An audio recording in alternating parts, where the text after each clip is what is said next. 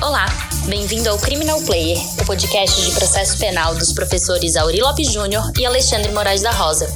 O Criminal Player é um apoio da Emais Editora. No site www.emaiseditora.com.br você encontra material de qualidade e gratuito.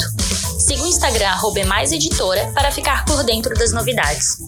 Você pode seguir também o Instagram dos professores Auri Lopes Júnior, arroba Auri Lopes JR, e Alexandre Moraes da Rosa, arroba Alexandre Moraes da Rosa, para ficar por dentro de tudo o que acontece no mundo do processo penal. Bom dia, ouvintes do Criminal Player. Hoje nós temos convidada a Fernanda Pacheco Amorim, que foi me orientando no mestrado, escreveu um trabalho que foi publicado pela editora Emais chamado Respeita as Minas. E nós vamos falar um pouco sobre a utilização da tecnologia na proteção da violência doméstica. Seja muito bem-vinda, Fernanda, e conta para nós aí qual foi a ideia do Respeita as Minas. Oi, Alexandre, oi, ouvintes do Criminal Player. Uh, primeiro eu queria agradecer a oportunidade de estar aqui nesse podcast. E, bom, o objetivo do trabalho foi é, verificando a questão da devida diligência né, estatal de garantir proteção aos direitos das mulheres de todas as maneiras possíveis, é trazer uma efetividade para a lei de violência doméstica, que é uma lei bem escrita, que tem alguns mecanismos, mas que não é absolutamente efetiva. Porque a gente vê uma série de mulheres que têm medidas protetivas sendo mortas pelos ex-companheiros, por exemplo.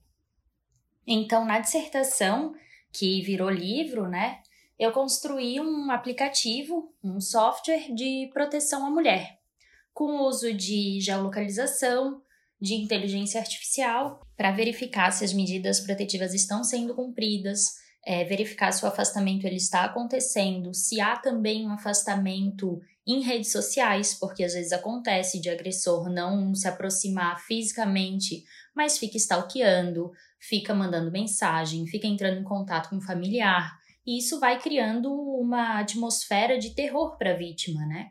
Então é um aplicativo bem completo, assim, que teria um, uma interface para o agressor, uma interface para a vítima e uma interface para o Estado, para ele o Estado poder acompanhar também essa, essa interação e para tentar garantir de fato que essas medidas estejam sendo cumpridas efetivamente. Nesse sentido, né, Fernanda, o que eu e no trabalho quando foi defendido, ele não é um aplicativo fechado e cada vez mais ele quer ampliar o uso da tecnologia. E alguns fazem óbices muito genéricos, e um deles é assim: ah, mas como é que a pessoa dorme? A pessoa que tem medida, só, medida protetiva e o agressor decidir matá-la, não vai ser a medida protetiva vai, vai impedir. O que nós vamos fazer é ampliar as possibilidades de controle desse agressor que está afastado da vítima. Então, hoje nós temos tecnologia para fazer é, câmera que foi no escuro, tem a possibilidade de ter que fazer check-in em lugares determinados, ou seja, tem vários mecanismos que tornam mais dificultosos e ampliam a envergadura. Então, o que eu queria que tu explicasse para nós, assim, como, como o aplicativo teria se desenhado? A gente vai, como a vítima se protegeria do agressor? Como faria fazer? Aliás, já para aproveitar esse mesmo mecanismo, dizer que tem várias iniciativas analógicas de apitos e coisas do gênero que poderiam também ser utilizadas como bem descreves no teu livro. Então, a proposta é que tenha esse serviço de geolocalização para verificação de distanciamento.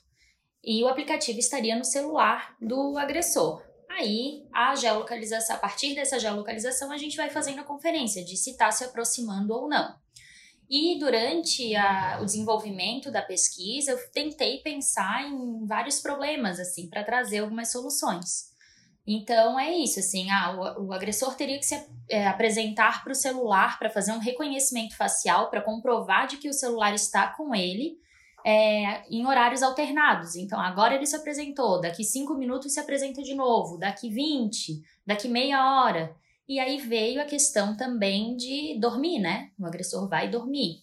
Aí a proposta foi de que durante o período de descanso, que não necessariamente é à noite, né? Mas aí isso estaria determinado para cada caso, é, fosse feito um reconhecimento facial e um controle aqui em Santa Catarina, que a minha proposta foi inicialmente para Santa Catarina, através do programa Bem TV da Polícia Militar, uma conversa com o programa Bem TV, que é um programa que tem câmeras espalhadas pelo estado inteiro nas ruas.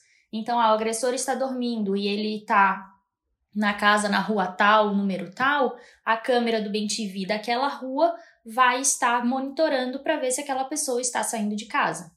De qualquer forma, é, ainda existem problemas nesse nessa proposta do aplicativo. A gente não tem, como tu bem falou, né? A gente não tem como evitar que alguém mate alguém, né? Não, não é, seria muito pretensioso pensar dessa forma.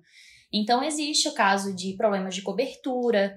É, ah, eu vou fazer uma viagem. Dá para avisar que eu estou viajando, mas tem lugares em que não tem área. E aí o que a gente pode fazer é projetar. Se ele continuar nessa direção, nessa velocidade, em tanto tempo ele pode chegar na vítima. Mas isso é só uma projeção, ele pode mudar de direção.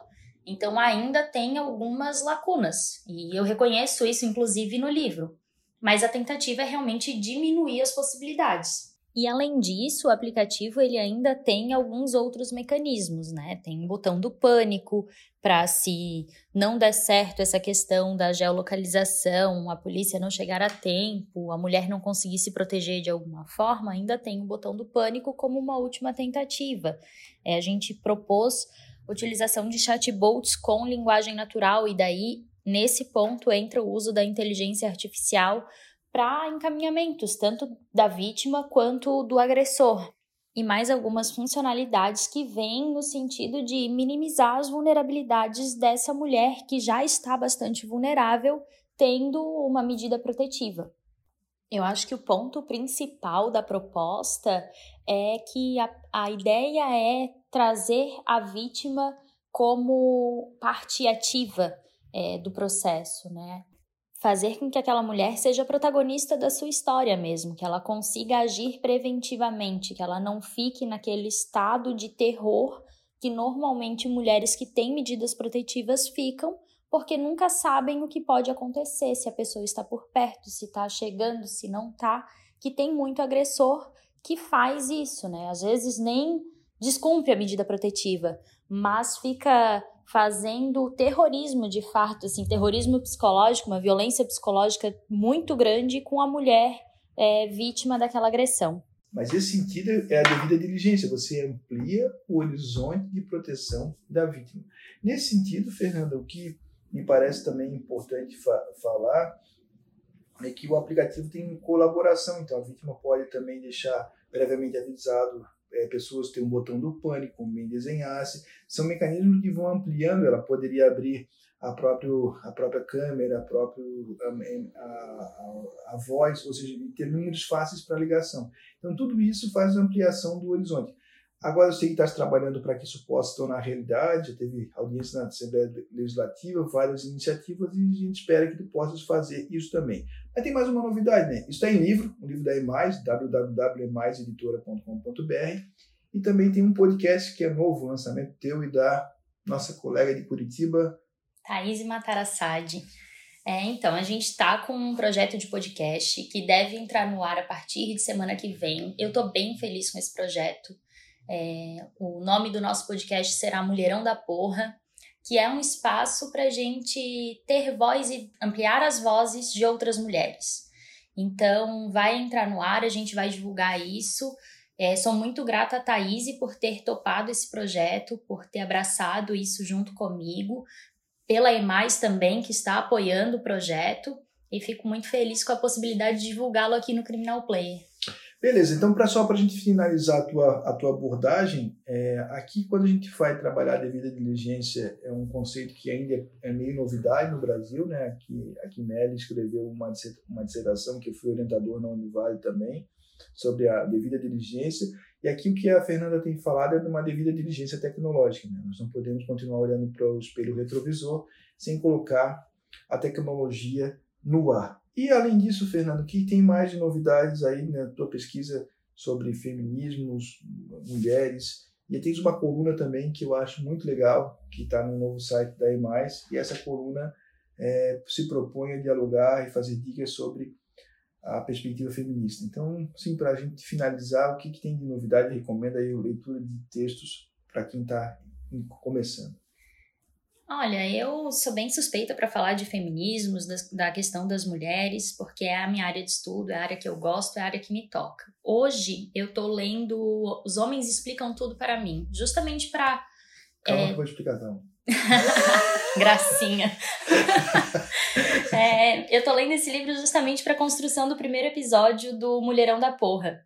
E é um livro que eu acho que precisa ser lido tanto por homens quanto por mulheres. A minha coluna no site da EMAIS é uma coluna que tem um tanto de jurídico, porque é a minha formação, mas tem muito do dia a dia, da vivência, e tá lá disponível, é maiseditora.com.br, nas colunas Fernanda Pacheco Amorim. Esse, esse, esse livro é muito legal, e por isso nós fizemos um trocadilho com isso, dada a, a não dúvida que os, que os homens têm de poder explicar para as mulheres. E é bem comum a utilização dessa vai, calma que eu vou te explicar, calma que eu vou te explicar, calma que eu vou te explicar, que é um sintoma da dominação e da não respeito pelas mulheres. Posso contar uma história bem rapidinho? Claro. É, quando eu estava finalizando a pesquisa para a dissertação, estava contando num grupo assim sobre a, a, minha pesquisa e eu estudei bastante sobre inteligência artificial, sobre o que tinha de novidade e sobre feminismos. E quando eu comecei a falar sobre inteligência artificial, teve um cara que tentou me explicar a minha pesquisa de mestrado, assim, e ele tentou muito, assim, explicar o que estava acontecendo no, na minha dissertação. E isso é comum de acontecer, né? Era um cara que não entendia de inteligência artificial e não conseguiu sustentar a conversa depois. Mas a gente passa por isso diariamente, né? Então, são machismos naturais, artificiais, de todas as áreas, inclusive na tecnologia. Parabéns a ti, a, a Thaís Assad, que poderão apresentar na semana que vem tem novo podcast no ar. Acompanhe os podcasts nosso Criminal Player, Dúvida Razoável, Improvável e Mulherão da Porra. Grande abraço, pessoal. Obrigado, Auri.